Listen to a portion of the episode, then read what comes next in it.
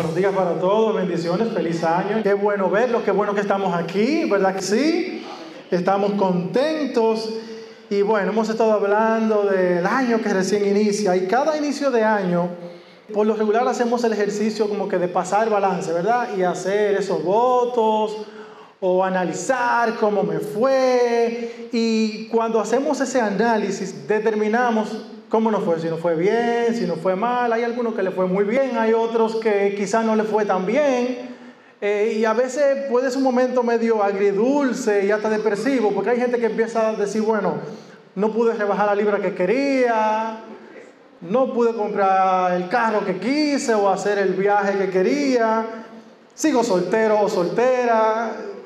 Son diferentes temas. Para algunos fueron pérdidas familiares, ¿verdad que sí? O quizás eh, la ruptura de su matrimonio o del matrimonio de sus padres. Hay eh, muchas cosas que, que suceden, pero todas esas son cosas del pasado, claro, aunque ya pasaron, no significa que de algún modo tengan un efecto en nosotros.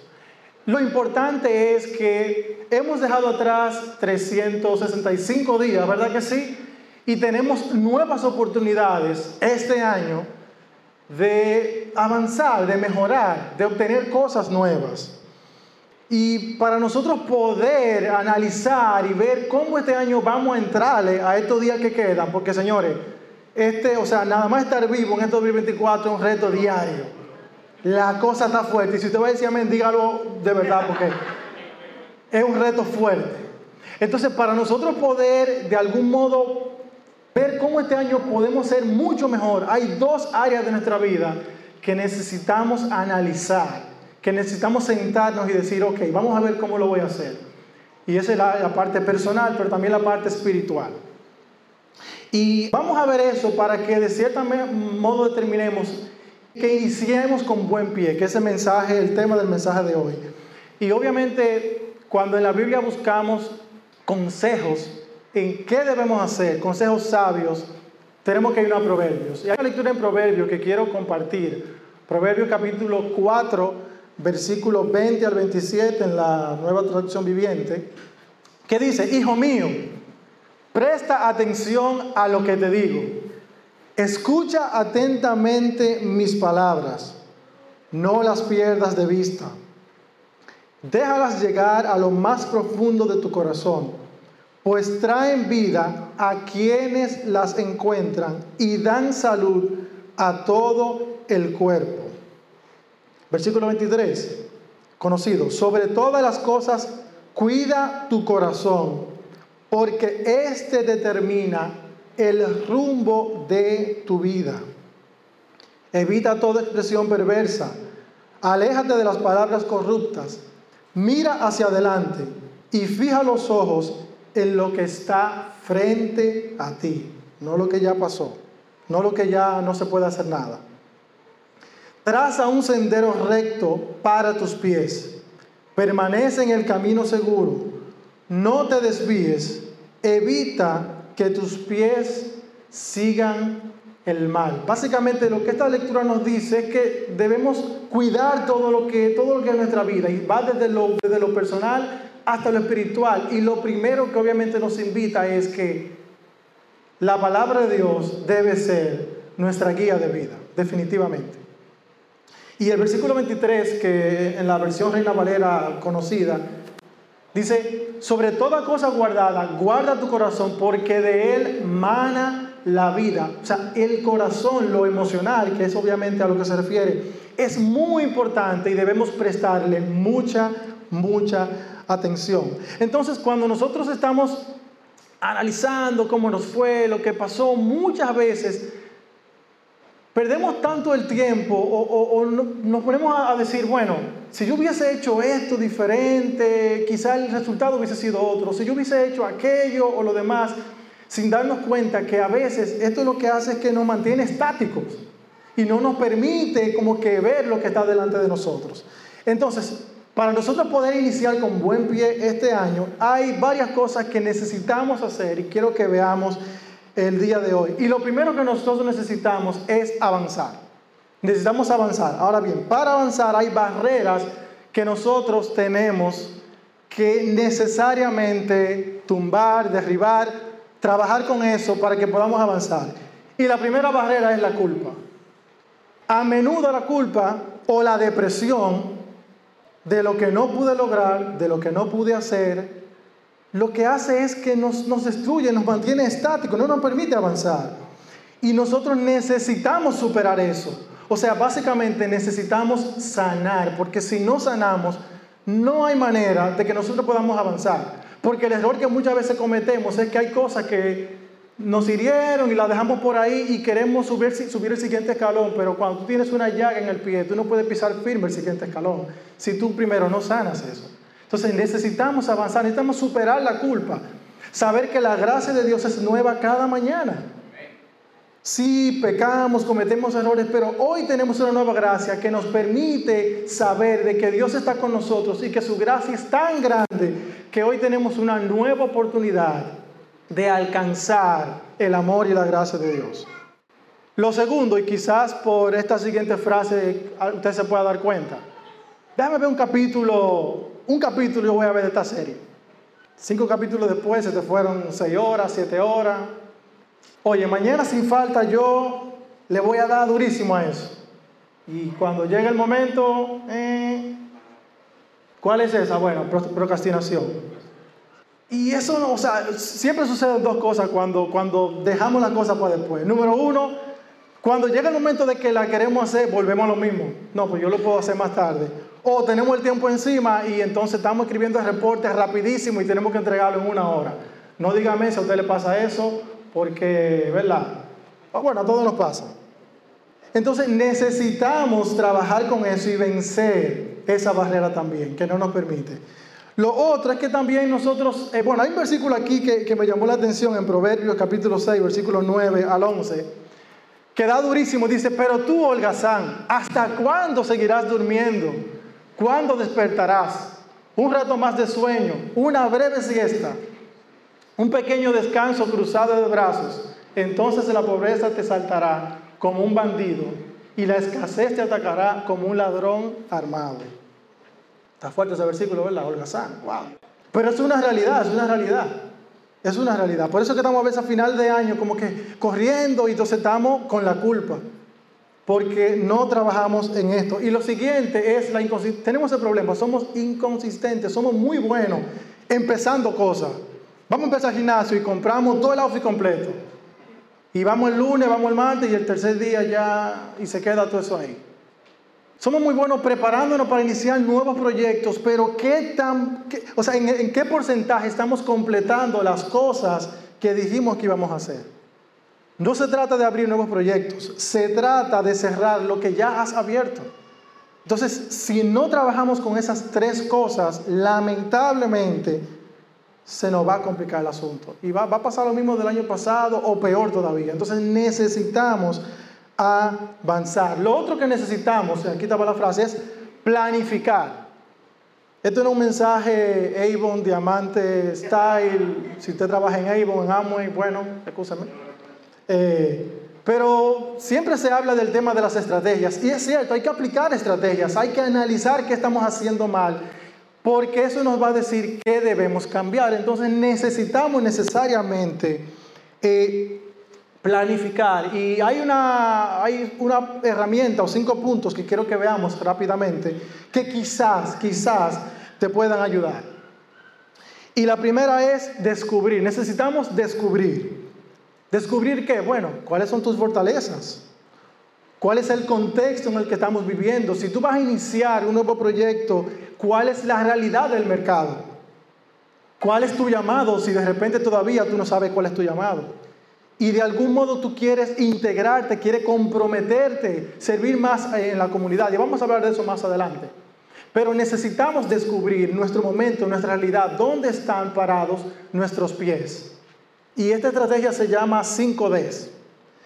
Lo siguiente que necesitamos hacer es desarrollar, desarrollar las fortalezas que hemos descubierto. Desarrollar esas cosas en las que sabemos que somos buenos, que tenemos destreza, que tenemos futuro, que tenemos oportunidad. Ese llamado que hemos descubierto y dentro de ese llamado, cuáles fueron las habilidades que Dios nos dio, necesitamos desarrollar eso. Es importante establecer etapas. Lo que empezamos hoy, las cosas se hacen paso a paso. No, podemos pretender mañana ya alcanzar el éxito. A veces las empresas hacen unos concursos en diciembre de que el que más rebaje libra para el 24 está listo para no sé qué cosa. La competencia era un mes y medio. Y te pasaste 15, 20 días y tú le diste para allá con todo. Entonces la última semana tú quieres hacer lo que no hiciste en, en los otros días. Eso no funciona así. Las cosas son paso a paso, etapa por etapa. Lo siguiente es documentar. Es necesario que nosotros necesitamos medir nuestro avance. ¿Cómo he estado yendo? Lo que yo planifiqué está funcionando bien. Necesitamos detenernos un momento y verificar que las cosas se estén llevando a cabo para entonces saber qué necesitamos cambiar, qué necesitamos ajustar. Y lo siguiente es desear. Siempre se puede mejorar. Siempre se puede mejorar. Siempre hay que soñar. Soñar nos permite renovar nuestra visión. Es importante que nosotros hagamos esto. Y esto nos puede funcionar en todo, en todo de tu vida. Tu trabajo, tu ministerio, todo esto es aplicable a cualquier área de nuestra vida. Lo siguiente que necesitamos hacer es enfocarnos.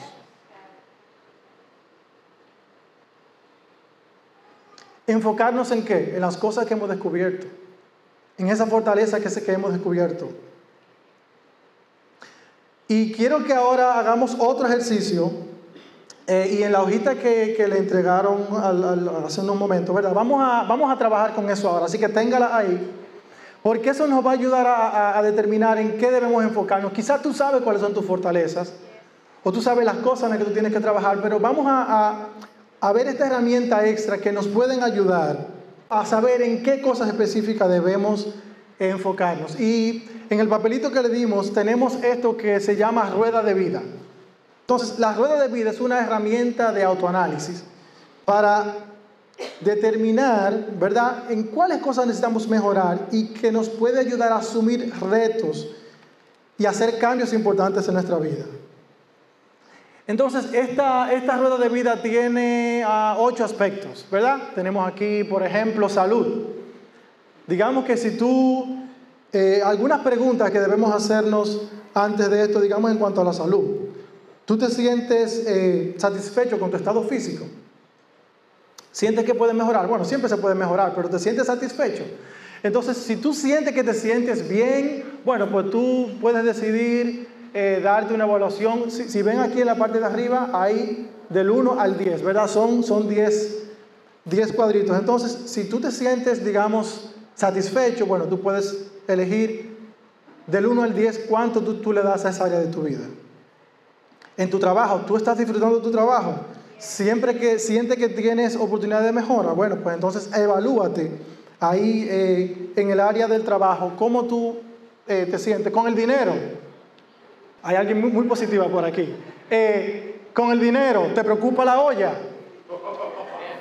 Siempre, ¿verdad? Eh, ¿Te permites caprichos? ¿Te preocupan las deudas? Entonces, bueno, con el área del dinero, evalúate del 1 al 10 cómo, cómo está el asunto. Entonces, vamos a dedicar unos minutos a, llenar esto. Eh, producción allá, para que me ayude con una musiquita espiritual de fondo, que nos ayude a verla. Entonces, vamos a tener unos minutos para que llenemos este, esta rueda de vida. Sean sinceros consigo mismo, ¿eh? Sean sinceros. No digan que porque están al lado suyo, porque no vean que yo estoy. Sea sincero. No hay ni verdadero ni falso. Área espiritual, ¿estás dedicando suficiente tiempo a leer la Biblia? A las disciplinas espirituales? Ocio, ¿qué tanto tiempo estoy dedicando a los caprichos de mi vida? ¿Tienes una buena relación con tu familia? ¿Dedicas el tiempo que te gustaría? Nos sentamos a conversar de las cosas que están pasando, la comunicación, cómo está con mi familia. Bien, 30 segundos más. Levanten la mano quienes han ido terminando. Ok, hay mucha gente concentrada, así que eso está bueno, eso está bueno. Wilma, tiene que dejar que ella la llene por su parte, Wilma. Tú tienes que hacer la tuya.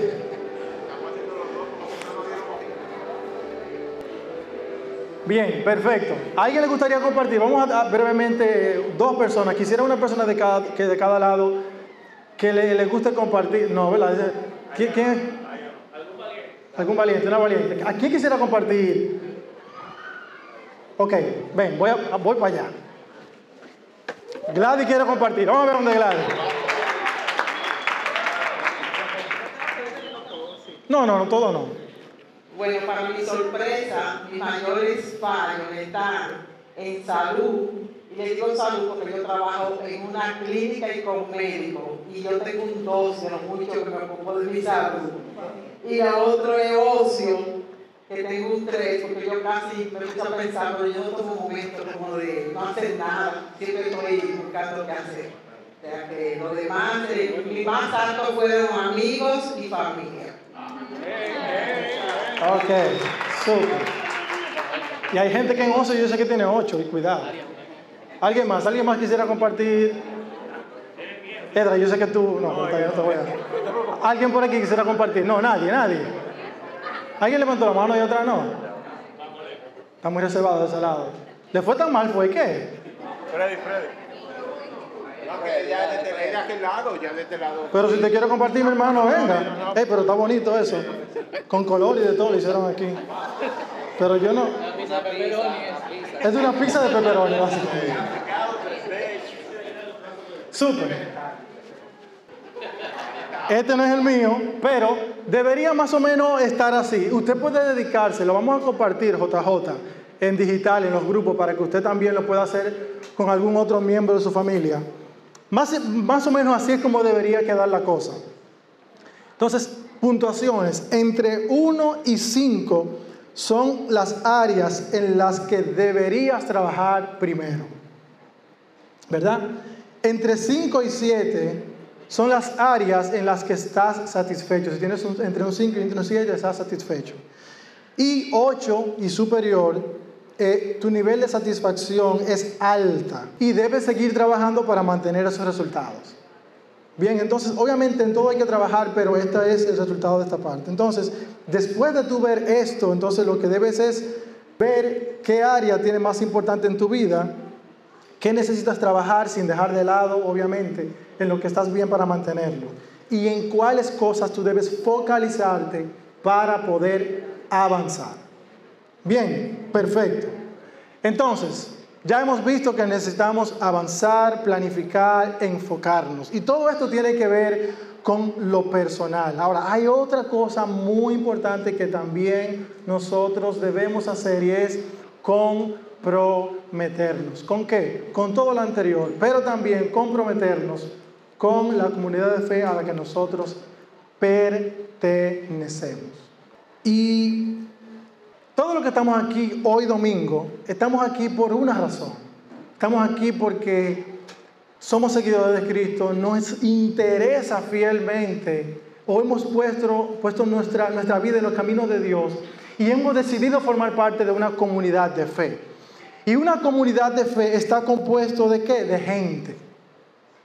Ahora, ¿qué implica que nosotros pertenezcamos a una comunidad de fe. ¿Qué implica todo esto que está sucediendo aquí este domingo y que sucede cada domingo? Bueno, implica que aquí esto está conformado por gente.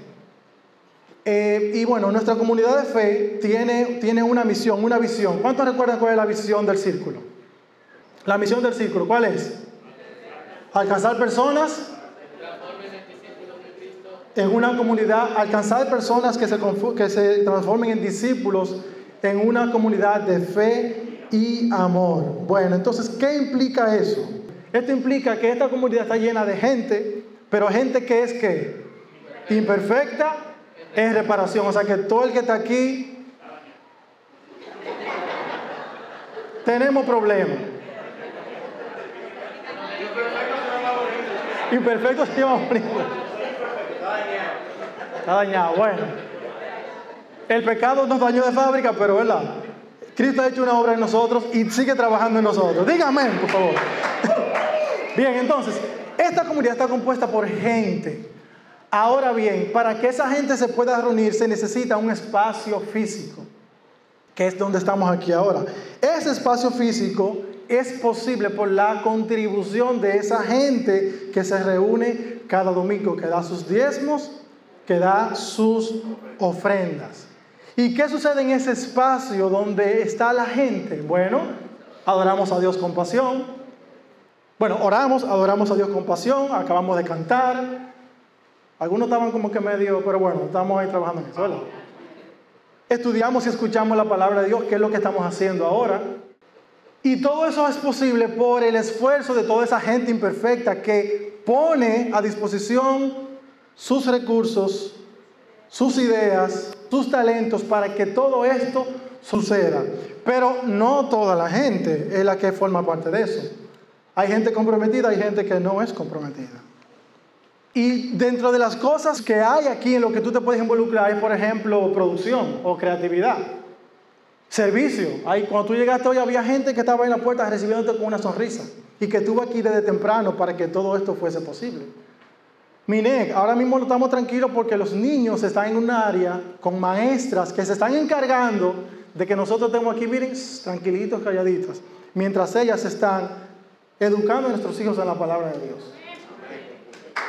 Y un aplauso, ¿verdad?, para los maestros, donde quiera que están que, la mayoría del tiempo no la vemos aquí porque están dando allí, necesitan también recibir. ¿Esto cuál era? El círculo juvenil.